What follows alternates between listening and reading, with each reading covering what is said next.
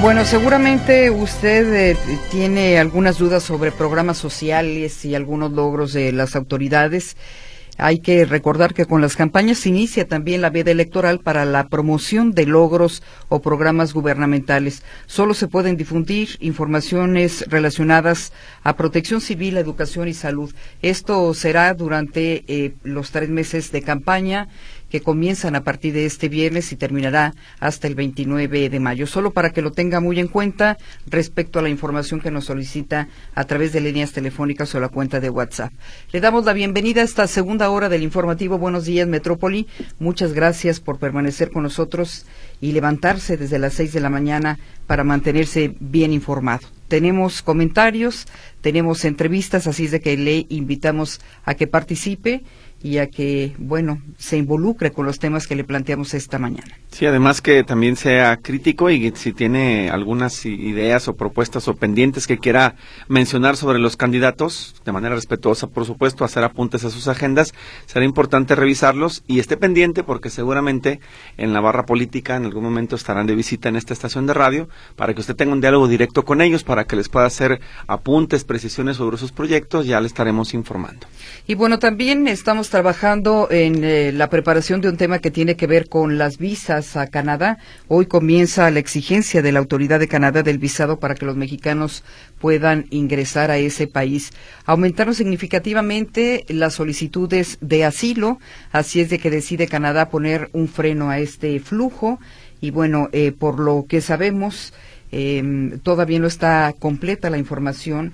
Hay que determinar exactamente qué va a suceder con las personas que ya tenían el viaje comprado con anticipación y ya listos para ingresar a este país. Se les da un tiempo de gracia, pero todavía faltan muchas preguntas que quedan sin respuesta. Así es, esperemos darle luz con la participación de expertos a través de Radio Metrópoli. Por lo pronto, le invitamos a que siga con nosotros y escuche la efeméride musical de Mercedes Altamirano y Roberto Álvarez, en esta ocasión hablando de la trayectoria de Sting. Porte meteorológico. Vamos a escuchar a Miriam Pardo desde el Instituto de Astronomía y Meteorología de la Universidad de Guadalajara con el pronóstico del tiempo. Es fin de semana, así que vamos a ver qué nos depara hoy el clima y además el sábado y domingo. Miriam, buenos días, adelante. Hola, muy buenos días a todos los que nos escuchan. Este, bueno, tal como lo acabas de mencionar, te comparto y a todos los que nos escuchan el pronóstico para el día de hoy y para el fin de semana. Eh, hablar un poquito de lo que está sucediendo en el país. Tenemos la combinación del Frente Frío número 38, su masa de aire asociada e ingresos de humedad, así como también canales de baja presión el día de hoy nos estarán ocasionando lluvias en algunas zonas de Veracruz, Hidalgo y Puebla, fuertes rachas de viento en los estados costeros del Golfo de México y ambiente muy frío en el noreste, centro y oriente del país, principalmente en zonas montañosas. También por otra parte persiste un sistema anticiclónico o sistema de alta presión, el cual está favoreciendo cielos despejados y de igual forma temperaturas cálidas en los estados del sur y sureste de México. Ya finalmente para aquí, para Jalisco, continuamos con cielo mayormente despejado durante el día, el cual nos está dejando temperaturas cálidas e índice ultravioleta muy alto en la tarde. Sin embargo, ya como lo hemos venido presenciando desde el día de ayer, tenemos algunas nubes dispersas al final de la tarde principalmente. espera pues que esas condiciones pues prevalezcan durante el día de hoy y lo mismo para el área metropolitana de Guadalajara que básicamente pues tiene estas condiciones también de cielo mayormente despejado, nubes dispersas por la tarde y esto pues eh, va a estar trayendo temperaturas e índice V altos en el transcurso de esta tarde. También las temperaturas máximas para este transcurso entre 30 y 32 grados, mientras que si al amanecer continuamos con este ambiente fresco con temperaturas mínimas entre 9 y 11 grados. Hacia el fin de semana las condiciones son similares, continuaremos con cielo despejado, nubes dispersas en el transcurso de la tarde principalmente, las temperaturas continúan en ese rango de altas y también el índice ultravioleta entre alto y muy alto principalmente entre las 11 de la mañana y las 2 de la tarde. Así que hay que tener mucho cuidado con ese contraste de temperaturas que estamos teniendo entre mucho frío en la mañana y también eh, temperaturas cálidas en el transcurso de la tarde. Hay que también estar muy bien prevenidos en cuanto al índice ultravioleta, ya que pues este está en niveles muy elevados, entonces evitar la exposición ante el sol por periodos prolongados como de más de 20 o 30 minutos y pues el uso de protección solar y prendas que los puedan cubrir de esta radiación. Y más por el momento, pues agradecemos la atención de siempre y quedamos pendientes también de cualquier duda o comentario. Bien, mire, muchísimas gracias por la información. Excelente fin de semana para todos en el instituto. No, pues muchísimas gracias para ti y para todos también. Muy buen fin de semana. Hasta luego. Reporte meteorológico.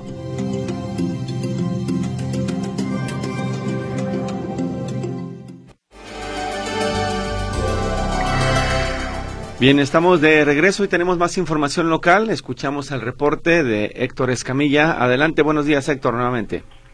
¿Qué tal, Víctor? ¿Cómo estás? Eh, buenos días. Eh, comentarte que el día de ayer el Ayuntamiento de Tonalá informó que fueron retirados los parquímetros eh, virtuales que habían sido o que estaban regularizando el estacionamiento en el centro de Tonalá. Es una historia bastante extensa este conflicto que se ha tenido con la empresa proveedora de la concesión de parquímetros que fue otorgada en la administración en el año 2009 y desde entonces algunas administraciones habían intentado o le habían dado pelea para retirar esta concesión que afirman eh, pues tenía era un contrato leonino eh, que finalmente el tema de estacionamiento eh, pues terminaba siendo un negocio de particulares, así lo mencionaban las autoridades, y es hasta el día de ayer que esta empresa se le retira la, la, concesión.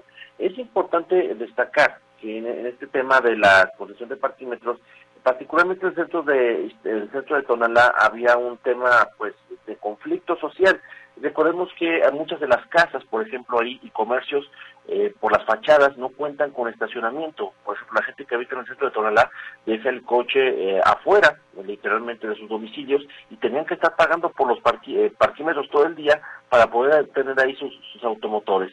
La empresa que operaba este servicio era Parking Control SRL de CB, pero desde diciembre de 2009 estaba operaba esta empresa y eh, habían migrado de los dispositivos mecánicos de parquímetros a también a este tema de los parquímetros virtuales. Se denunciaban muchos abusos, se denunciaban eh, pues eh, irregularidades en operación y es por ello que se toma la determinación de quitar esto eh, o revocar la concesión, dice el alcalde, pues con apoyo unitario de todo el cabildo. Escuchemos lo que dice Sergio Chávez, alcalde con licencia de Sonora, y ahorita platicaré de esta situación parquímetros de una concesión amañada, tramposa, ratera, que nos molestaba mucho a los que vimos en el centro histórico, a los comerciantes, a los visitantes, a los turistas, porque era un argumento que no estaba fundado. Hoy, con mucho esfuerzo, pero con mucha decisión y con el respaldo de todo el cabildo de Tonalá, los estamos retirando. La historia de los parquímetros muere, como muchas de las concesiones mal dadas, que se otorgaron en el pasado aquí en el municipio de Tonalá. Tonalá libre de parquímetros. Y es lo que dice Sergio Chávez. Ayer eh, trabajadores municipales eh, desoldaron y retiraron estos eh, tótems informativos donde explicaban cómo hacer el pago de los parquímetros virtuales y que también es un beneficio hasta para el peatón. El, quien haya caminado las calles de, Tonalá sabe que las banquetas son exageradamente angostas en esta, en esta cabecera municipal y bueno, ya quitaron uno de estos monstruetos que también eran estorbosos para los transeúntes. Eh, decía eh, alcalde con licencia de Tonalá, Sergio Chávez pidió, digamos, este fue su último acto como, como presidente municipal. Eh, Sergio Chávez pidió licencia, él buscará la reelección en el próximo comicio del 2 de junio. Eh, entra en su lugar el regidor Francisco Javier Reyes Ruiz, asume la presidencia como alcalde interino. Literalmente Tonalá desbandada del pleno, estamos hablando que de los 17 regidores, eh, nueve están pidiendo, pidieron licencia para irse a la campaña, eh, pues están los suplentes, entonces se renueva casi por completo el pleno del ayuntamiento tonalteca. Información, muy buenos días. Bien, Héctor, te agradecemos el reporte, muy buenos días. Hasta luego, buenos días. Bien, cambiamos de línea telefónica. Está lista también con su segundo reporte informativo Claudia Manuela Pérez y tiene que ver con el relevo de los industriales y el homenaje que se le rindió a César Castro. Adelante, Claudia, muy buenos días. ¿Qué tal? Gracias, muy buenos días. Al asumir como nuevo coordinador del Consejo de Cámaras Industriales de Jalisco, Antonio Lancaster Jones aseguró que buscará reducir la brecha de género que hay en el sector, además de atender el tema de seguridad y energías limpias. Escuchamos. Ganan 30% menos, eso es muy grave y lo que está pasando es que por más que estamos trabajando no lo hemos podido reducir. Ahora sí lograremos, intensiaremos para cuando menos en Jalisco y en la industria de Jalisco que esto se iguale y sea lo mismo en lo que gana una mujer y un hombre. Señaló que la mujer gana 30% menos de un salario en el mismo puesto que un hombre. Es lo que sucede en Jalisco, es el eh, es el estado que tiene está en cuarto tercer lugar en desarrollo económico a nivel nacional también se dijo. También hizo un llamado a la unidad. Hay que recordar que eh, la último en el último informe de César Castro Rodríguez eh, el finado César Castro pues acudió no acudieron muchos de los industriales de Jalisco. Se notaba una división. También César Castro llamaba a la unidad reconocía que había grillas por ahí y también el nuevo, el nuevo coordinador de los industriales de Jalisco llama a la unidad y también comenta que en el tema de seguridad pues ha habido avances porque, porque instalaron una mesa de seguridad hace seis meses con los tres niveles de gobierno y dice ahora sí se están reduciendo, se están eh, eh, reduciendo al mínimo los robos al transporte de carga que tanto afecta a los industriales. Todo el tema del robo de transporte de carga es el principal problema que hoy tenemos llevamos trabajando desde hace seis meses con una mesa de seguridad y se ha reducido y la verdad es que ha tenido efecto. Sobre todo todos los robos que teníamos del aeropuerto periférico ya se disminuyeron, tenemos ciertos focos, focos fuera de la zona metropolitana de Guadalajara, pero se está trabajando. Sobre todo la frontera con Guanajuato. Sobre todo con Guanajuato, los límites con Guanajuato, dice, se da este robo de carga que también los industriales a nivel nacional, el dirigente de la CONCAMIN también dijo que es uno de los principales problemas que enfrentan los industriales, los empresarios a nivel nacional, el robo a carga pesada. En el evento se recordó y se rindió homenaje al presidente saliente César Castro, quien murió este fin de semana pasado y no pudo entregar la estafeta.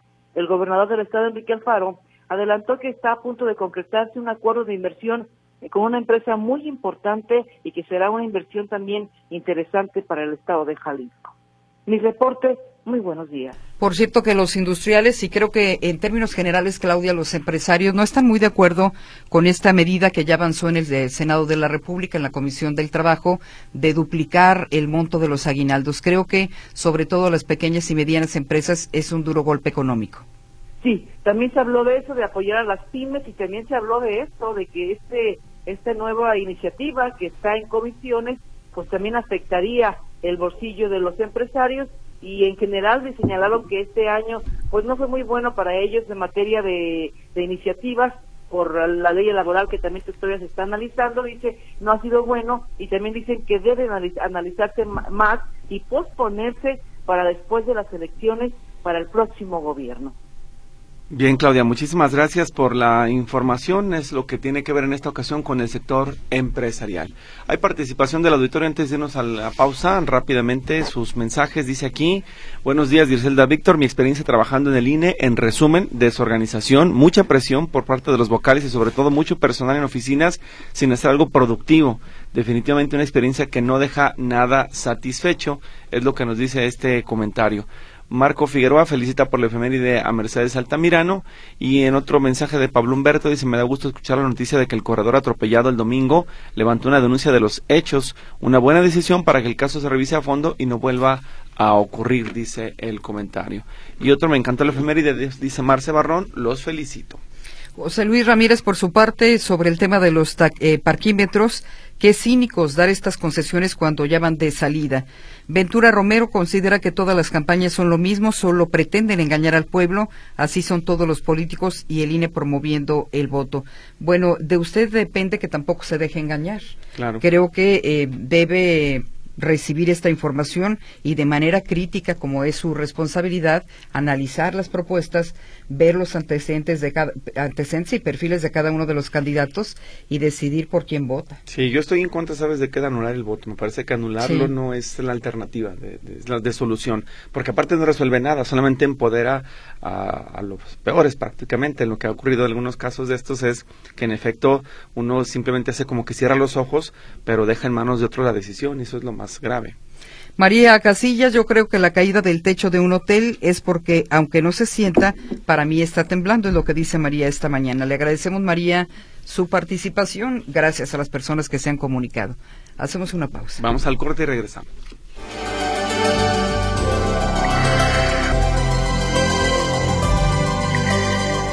Vámonos a la información deportiva. Escuchemos esta mañana con su reporte a Martín Navarro. Bienvenido Martín, adelante. Muchas gracias, Víctor Griselda. ¿Cómo están? Buenos días. Vámonos con la información deportiva. Bueno, pues ya ayer se confirma, tras pensarlo durante algunos días, el corredor de Tonalá, Israel Oropesa Vázquez, ya decidió levantar una denuncia directamente contra el conductor de la motocicleta que lo arrolló, que lo atropelló en edición del pasado domingo en el medio maratón de Guadalajara a tan solo unos metros de llegar a la meta. No hay que olvidar que faltaban que 800 o casi un kilómetro para el fin de la competencia. Y después de ver el video parece, parece que va directo a él, ¿verdad? Va directo y bueno, por eso ya hay una investigación y ya eh, ingresó la denuncia por parte de Israel Oropesa, a quien escuchamos. Tomé esa decisión debido a que no me gustaría que volviera a ocurrir este incidente a ninguna persona, entonces hice yo creo que lo más justo. Pues algo de indignación por lo ocurrido, porque tanto esfuerzo que yo llevaba para lograr una buena marca en este evento, pues al ver el video sí siento algo de indignación y tristeza. Y aparte porque no me gustaría que volviera a suceder, entonces no hay como tomar medidas desde antes. Pues ahí lo que menciona el corredor de Tonalá, Israel Oropesa Vázquez, que espera ya entrenar al 100% en los próximos días. Y bueno, por otro lado, en el CODE hay cambio en el timón debido a que buscará llegar al Senado como suplente del candidato por Movimiento Ciudadano Alberto Esquer. Fernando Ortega dejó ayer la dirección del CODE Jalisco. Informa que fue aprobada sin problemas la licencia y aquí explica. Bueno, de entrada, eh, sí tengo una licencia ya solicitada ante nuestro consejo directivo, eh, ya está aprobada durante este lo que dure el proceso eh, político electoral que estaremos viviendo en el estado y en el país.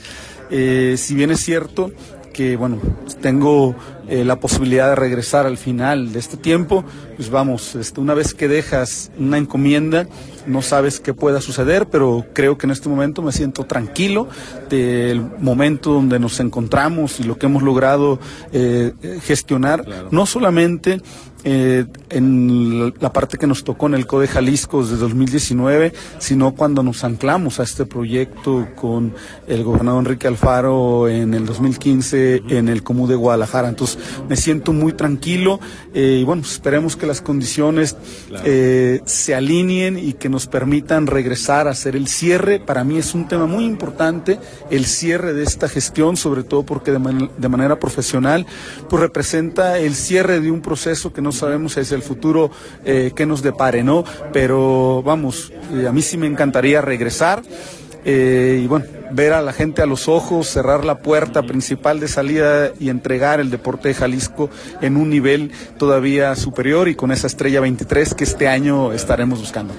Ahí lo que menciona Fernando Ortega. A partir de hoy, el director del CODE es David Prado. Y bueno, por otra parte, hablemos un poquito de tenis. Está jugando el abierto mexicano y ayer el campeón vigente ganó, por lo cual estará nuevamente peleando por un nuevo título en Acapulco. Hablamos de Alex de Miñor, este español australiano. Luego de que eliminó a Stefano Tsitsipas 1-6, 6-3 y 6-3, ahora se enfrentará a Jack Draper en semifinales. Se puso a rodar la actividad en la temporada de la Fórmula 1 con el Gran Premio de Bahrein. Ayer prácticas libres. Checo Pérez no tuvo un buen arranque. En la primera práctica terminó 12 y en la segunda fue décimo. Hoy a las 10 horas la calificación, porque a diferencia de otros grandes premios, de manera típica es mañana sábado cuando se lleva a cabo la carrera eh, número uno de la temporada precisamente con el Gran Premio de Bahrein. Y bueno, eh, sin duda alguna que la cantante más influyente en el americano de la NFL en los últimos años y décadas, por qué no decirlo así, ha sido Taylor Swift, eh, la pareja del jugador campeón con los jefes de Kansas City, Travis Kelsey. Bueno, pues ayer se publica que Taylor Swift está en pláticas para ser quien protagonice el show de medio tiempo del próximo Super Bowl. Tan solo en la temporada pasada se estima que la pareja de el propio jugador de los jefes generó una ganancia aproximada de 700 millones de dólares a la industria de la NFL. Y bueno, vámonos con algo del fútbol internacional. El día de ayer, lista la final de la Copa del Rey en España, Bilbao. Le pega 3 por 0, 4-0 global al Atlético de Madrid. Y bueno, avanza la final. Se medirá al Mallorca que dirige el mexicano Javier Aguirre. Y la final será el 6 de abril en Sevilla. En el fútbol mexicano de la primera división tenemos que destacan duelos importantes este fin de semana. Por ejemplo, el día de mañana estará dirigiendo Venía San José su primer encuentro contra el América. Aquí en el Jalisco es el partido. Atlas América y en la Ciudad de México el Guadalajara visita al Cruz Azul. De hecho, con el equipo de la máquina hay nota porque ayer habló Uriel Antuna y ¿qué creen? Pues se arrepintió de burlarse de las Chivas. Lo escuchamos. Eso no va a volver a pasar porque al final de cuentas creo que eh, no, no es un festejo adecuado para un ex equipo. Creo que en esa manera me equivoqué porque al final de cuentas es equipo y al final de cuentas estuve ahí y se merece un respeto por lo que es la institución. Así que de esta manera ya no habrá burlas de Antuna hacia el equipo del Guadalajara. Y bueno, por cierto que esta jornada número 10 de la Liga MX arranca el día de hoy con los partidos Atlético de San Luis Puebla y Querétaro Santos a las 7 y a las 9 de la noche Mazatlán contra Necaxa. Los deportes, gracias. Muy buenos días. Muchas gracias, Martín Navarro. Excelente fin de semana. Vamos al corte comercial. Regresamos con el comentario. En Buenos Días, Metrópoli. Llega el momento de escuchar a la maestra de Movilidad Urbana y Territorio Miriam Guerra con su comentario de todos los viernes. Bienvenida maestra, ya le escuchamos adelante. Muy buenos días, muchas gracias por la presentación. Espero que estén teniendo una buena mañana de viernes. Y para finalizar esta semana vale la pena recordar la noticia más sobresaliente relacionada con la llegada de los primeros vagones para la línea 4 del tren eléctrico del área metropolitana de Guadalajara con ruta a Tlajumulco, los cuales fueron recibidos por el gobernador del estado, quien presumió avances en la obra. Siempre que hay una obra de este calado existen diferentes formas de concebir el avance. Una es mediante los anuncios de las autoridades que mayormente informan avances con base en acciones básicas como la llegada de los vagones y reportan avances con base en porcentajes que difícilmente son visibles en la realidad. En este caso se argumenta que la obra ya tiene un avance del 50% y que se cumplirá el plazo establecido en la inauguración de la obra, es decir, con fecha al primer semestre de este año 2024, la línea 4 del tren eléctrico estará en funcionamiento. Según el discurso del gobierno del estado, esta obra beneficiará principalmente a habitantes del municipio de Tlajomulco de Zúñiga a través de la frase después de 12 años de lucha debido a que este municipio presenta dificultades en el acceso a los diferentes puntos del área metropolitana de Guadalajara. Sin embargo, Tlajumulco de Zúñiga tiene problemáticas urbanas con más de una década que afectan sus desplazamientos diarios determinantemente, entre muchos otros la irregularidad en las rutas de transporte, inaccesibilidades, falta de interoperabilidad, fragmentación de los espacios por las políticas urbanas, eh, y de desarrollos inmobiliarios desvinculados de los servicios básicos. Es claro que la política de movilidad, transporte y vivienda en el área metropolitana de Guadalajara ha beneficiado a algunos municipios y ha afectado a otros, como el caso de Tlajomulco, que en términos de vivienda se encuentra posicionado todavía en el año 2021 como el municipio con mayor número de casas deshabitadas a nivel no solo estatal, sino nacional, y con un total de 77.709 viviendas deshabitadas al último censo según el INEGI. Lo anterior se deriva, entre muchos otros factores, de la pérdida de la escala humana, de la experiencia y las identidades de las personas que habitan los lugares y transitan los espacios. Lo mismo ocurre con la construcción de transporte masivo. Bajo el discurso de la sustentabilidad y de la modernización, se pierde de vista a las personas como el principal actor de las movilidades. Se asume que una línea de tren llegará a dinamizar los espacios por sí sola, que resolverá las distancias, las fragmentaciones y las inaccesibilidades. Este argumento se justifica ante la ausencia de un análisis integral y actualizado de la implementación de la línea 4 en su diseño final, en términos de análisis costo-beneficio, proyecto ejecutivo, entre otros. Si estas omisiones de orden técnico e infraestructural terminan calando en la experiencia de las personas al usar la infraestructura, afecta aún más la ausencia de la integración de una perspectiva de las implicaciones sociales ancladas al territorio, omitiendo categorías clave como apropiaciones, participación ciudadana o vecinal y las identidades barriales y urbanas. Por lo tanto, insisto en que pensemos en las estrategias de participación empleadas en la implementación de este tipo de obras, si dentro de los mismos análisis costo-beneficio se consideran las dinámicas urbanas y barriales existentes en el trayecto a intervenir, cuáles son las características de las personas que habitan esos espacios, cuáles son las problemáticas acuciantes, cómo son sus desplazamientos cotidianos y los patrones de movilidad diarios. Para efectos de la línea 4 resulta importante entonces conocer si las justificaciones y los diagnósticos previos irán más allá de dictámenes llanos y lineales, como ahorro de tiempo o ahorro de dinero como se ha presentado con obras anteriores y si se ocuparán por lograr una integración real. Perdimos la comunicación con la maestra Miriam Guerra, una disculpa, pero bueno, ya prácticamente escuchamos la mayor parte de su comentario. Le agradecemos, por supuesto, su participación y la esperamos la siguiente semana. Muchas gracias, maestra. El comentario en Buenos Días Metrópoli.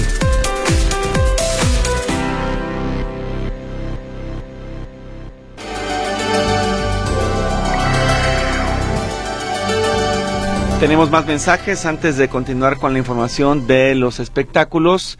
Y dice aquí, en torno a la nota que nos pasaba Héctor de los parquímetros, Tonalá, el pueblo olvidado por el gobierno estatal y por Dios, dice este comentario. Otro más, si no estamos de acuerdo con los políticos, ¿quién nos gobernará? Un marciano, dice, debemos ser críticos y exigir, es lo que refiere esta persona que nos escucha hoy viernes. Eduardo Ríos, mi opinión es que las propuestas de Pablo Lemus son los errores de Enrique Alfaro, que no trabajó, solo se dedicó a recaudar. Es la crítica que hace esta mañana don Eduardo Ríos a la campaña de Pablo Lemus. Y Oscar Guardado nos pide que felicitemos a Lucas Mateo Guardado, que hoy cumple cinco años. Dice, todas las mañanas, como de costumbre, rumbo a la escuela, vamos escuchando las noticias. A su edad incomprensibles algunas, le encantan los deportes, pero intentando inculcar, inculcar la cultura de información con Radio Metrópoli. Bien, pues a el buen Lucas Mateo Guardado, felices cumpleaños, su quinto cumpleaños, esperemos que hoy, supongo que vas al preescolar, te la pases muy bien, muy festejado y ya más tarde en casa también te hagan el festejo como corresponde, mi querido Lucas. Felicitaciones y saludos a tu papá Oscar Guardado, a ambos por estarnos escuchando en Radio Metrópoli, muchas gracias. Está don Enrique Garibay desde Canadá dice, eh, buena efeméride dedicada a Sting y sus álbumes, sus álbums de Soul Cage y de Ten Summoners, dice, son unos discazos. Yo agregaría la lista del álbum de recopilación Fields of Gold. Dice, como de excelente trabajo de Mercedes y su equipo, todo un trabuco. Felicidades. Sí, yo creo que ese último de Fields of Gold, que por cierto yo lo tengo desde cuando lo alcancé a comprar todavía en disco, ahí lo tengo de, de reserva y eventualmente se, se toca, sí, se, se toca. Don Enrique, muchas gracias por comunicarse y ahí discúlpenme por los otros dos álbums que no supe pronunciar, pero este último no sé exactamente cuál es, pero lo voy a investigar, lo voy a revisar. Muy amable. Eh, hay más participación del auditorio. Dice acá, los candidatos les pido de favor hacer investigación de campo en las instituciones de seguridad de salud para que conozcan los problemas que enfrenta el personal médico y los pacientes. Por ejemplo, en la clínica 89, más de 40 pacientes de enfermedad renal en la lista de espera para recibir su hemodiálisis una vez por semana. No esperan una hora, sino un día o más todo porque no hay máquinas. Enfermeros y médicos atienden con dedicación y profesionalismo, pero desafortunadamente se enfrenta con la falta de máquinas para realizar la hemodiálisis, dice Rosario Hernández en su comentario. Por otro lado, dice acá, eh, qué flojera desvelarse para acompañar y escuchar a los candidatos con sus mismas frases y las mismas promesas que no se cumplen ni se cumplirán. Ojalá reflexionemos bien nuestro voto, dice Esteban Cabrera en su comentario. Y otro más es un reporte de que un vehículo que todas las mañanas está estacionado por Juan Gil Preciado y Arcos de Zapopan, en sentido al Ángel Leaño, estorbando la parada de los camiones y uno de los dos carriles de la avenida Juan Gil Preciado. Atención a la policía vial. Pues este, esta unidad que está muy cerca del tren eléctrico, eh, no alcanzo a distinguir porque se ve la foto borrosa qué eh, marca es ni las placas, pero le voy a sugerir y le voy a pasar, por supuesto, el dato de contacto de la policía vial para que usted también, cuando lo tenga a la vista y ya lo vuelva a encontrar, pueda reportarlo. Es importante que la policía vial se entere y los oficiales que están en la cercanía se puedan acercar a ese punto. El número que le estoy compartiendo, si bien es que eh, para atender, por ejemplo, otros casos como un vehículo que se lo llevó la grúa, también es el de la cabina de la policía vial, 800 3 veces 9, 1980. Ese número es el que tiene que llamar para denunciar este vehículo y si ya es constante que está estacionado en raya amarilla, en zona donde va a estorbar al paso de automóviles, transporte público, porque veo que me parece está en la parada del camión, pues hay que denunciarlo para que lo puedan retirar y que si no entiende la persona sea sancionada. Uno más dice, buen inicio de mes, ¿habrán algo? ¿Se habrán nuevos registros a mi pasaje? No, nuevos registros no hay. La recarga que se ha estado ordenando es precisamente la de los que ya están en el programa inscritos, pero nuevos no. Nada todavía, no hay presupuesto, no hay nuevos ingresos o incorporaciones a mi pasaje. Y otro mensaje que llega por acá dice, no has dicho que ya por fin vamos a gozar del mejor sistema de salud del mundo. El presidente prometió que este mes el seguro como Dinamarca sería una realidad, aunque se burlen sus adversarios y me lo pone entre comillas. Dijo, no creo que nos haya mentido, ¿verdad? Él nunca miente, es lo que escribe Alfredo García en su comentario. Y otro más de Mariquita dice, serán tan amables de pasarme la dirección donde podemos tramitar la credencial para el seguro que nos dará el gobierno del Estado. Sí, claro, les recuerdo a las personas que quieren conocer un poco más acerca del nuevo Seguro Salud Jalisco, que eh, la plataforma está ya habilitada, digamos, la página está abierta, pero el sistema de registros todavía no está habilitado eso todavía falta de que se active. Entonces, por lo pronto, el vínculo para conocer más información acerca de este sistema de, Seguro Salud Jalisco está en nuestro canal de eh, Radio Metrópoli en WhatsApp. Ingresen por favor ahí y van a poder eh, hacer clic y ver toda la información que está disponible en la plataforma. Esto nos evita tener que estarlo enviando uno por uno, uno por uno, porque eso es un poco más lento. Entonces, le sugiero, por favor, que ingrese al canal y ahí directamente es la última publicación que se dejó disponible, el Seguro Salud Jalisco y toda la información relativa a esta propuesta del gobierno del estado. Vamos, ¿qué le parece escuchar la información de los espectáculos? Está Pilar Gutiérrez con los detalles de la farándula en este viernes, inicio de mes, inicio también de fin de semana. La escuchamos.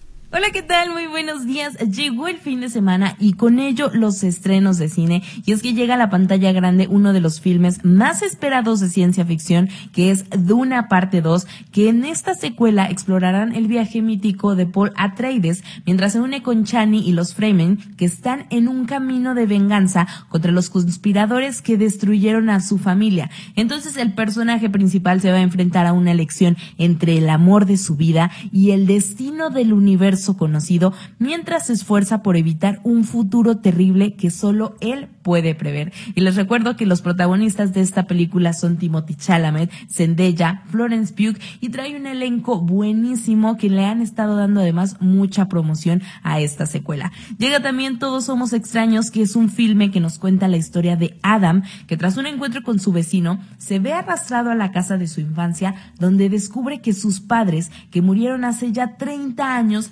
siguen viviendo en esta casa y que parecen tener la misma edad que el día en que murieron. Se estrena también El Salón de Profesores, un filme alemán que nos muestra a una maestra joven e idealista en su primer trabajo en una secundaria en Alemania, donde todo cambia cuando ocurren una serie de robos en esta escuela y se lleva a cabo una fuerte investigación que lleva a acusaciones y desconfianza entre padres indignados, colegas con fuertes opiniones y hasta estudiantes enojados.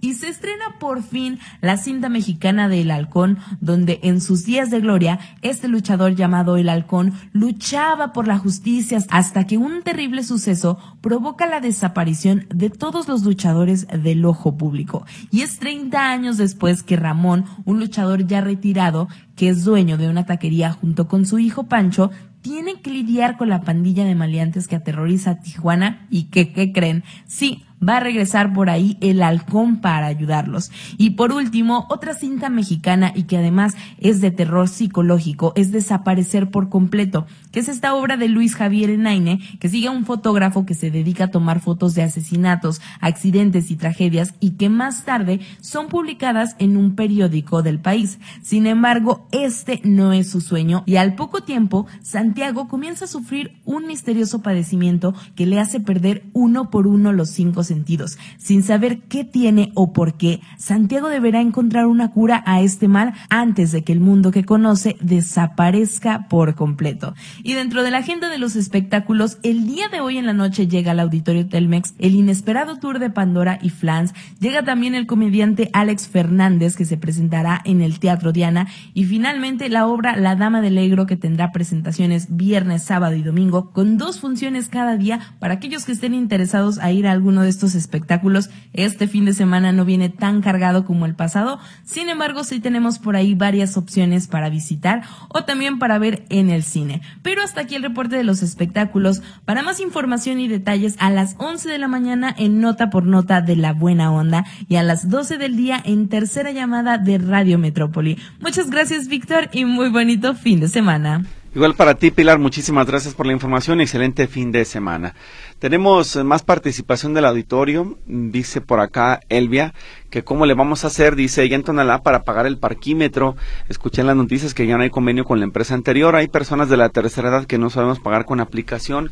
¿Me pueden orientar? Gracias. Bueno, vamos a consultar con Héctor enseguida para poder precisar esos eh, datos, porque lo que termina la concesión, pero el servicio deberá seguirse prestando. Lo evidente es que si los parquímetros están inhabilitados, ya no se van a, a tener que pagar y el ayuntamiento tendrá que disponer de dispositivos para poder cobrarle al ciudadano. Mientras tanto, esos espacios, pues sí tiene que aclarar, el municipio cómo se va a hacer para mantener el orden, para que haya una rotación de automóviles y que no queden siempre estancados o estacionados en el mismo lugar. Así que lo consultamos, esa parte más operativa y técnica falta conocerla, se la daremos a conocer por supuesto con más detalle en los eh, próximos noticieros Notisistema y además en este informativo en cuanto tengamos eh, el eh, dato. Dice acá, sigo sin respuesta en el apoyo de bienestar para discapacitados, ya voy solo dicen que ellos se comunican y creo que ya no recibiré nada de los organismos de bienestar, no sabe qué pasó. No, lo que pasa es que en este momento acuérdese que todo programa social ya no se puede difundir ni hacer atenciones públicas masivas.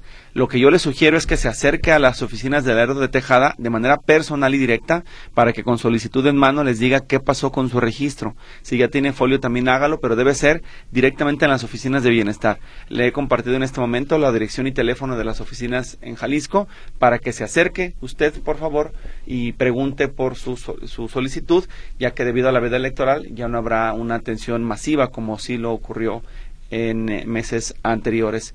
Eh, vámonos a ir al noticiero, ya de una vez nos vamos al noticiero Notisistema de las 8 de la mañana y regresamos enseguida a la tercera hora de Buenos Días Metrópoli.